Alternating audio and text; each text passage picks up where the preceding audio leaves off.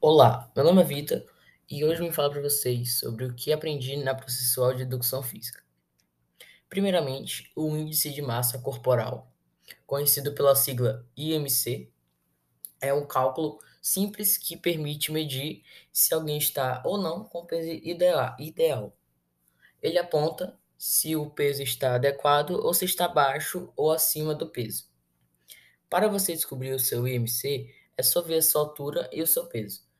Depois, divida o peso pela altura, tudo isso ao quadrado. Aí, quando você achar o resultado, é só ver a tabela, a tabela de peso ideal para ver onde você se encaixa. Se é na categoria de magreza, obesidade ou etc. É, agora eu vou ler para vocês uma tabela que consegui achar para servir como exemplo.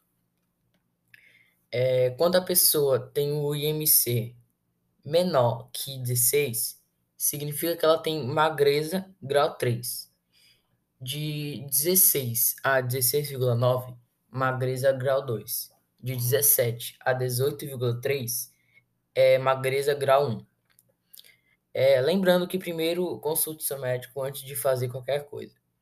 De 30 a 34,9 é obesidade grau 1 de 35 a 39,9 é a obesidade grau 2. E por fim, se o seu IMC deu maior ou igual que 40, você tem obesidade muito severa, que é o grau 3.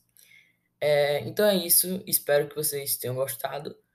E foi isso que eu aprendi durante a processual de educação física. Até a próxima e tchau!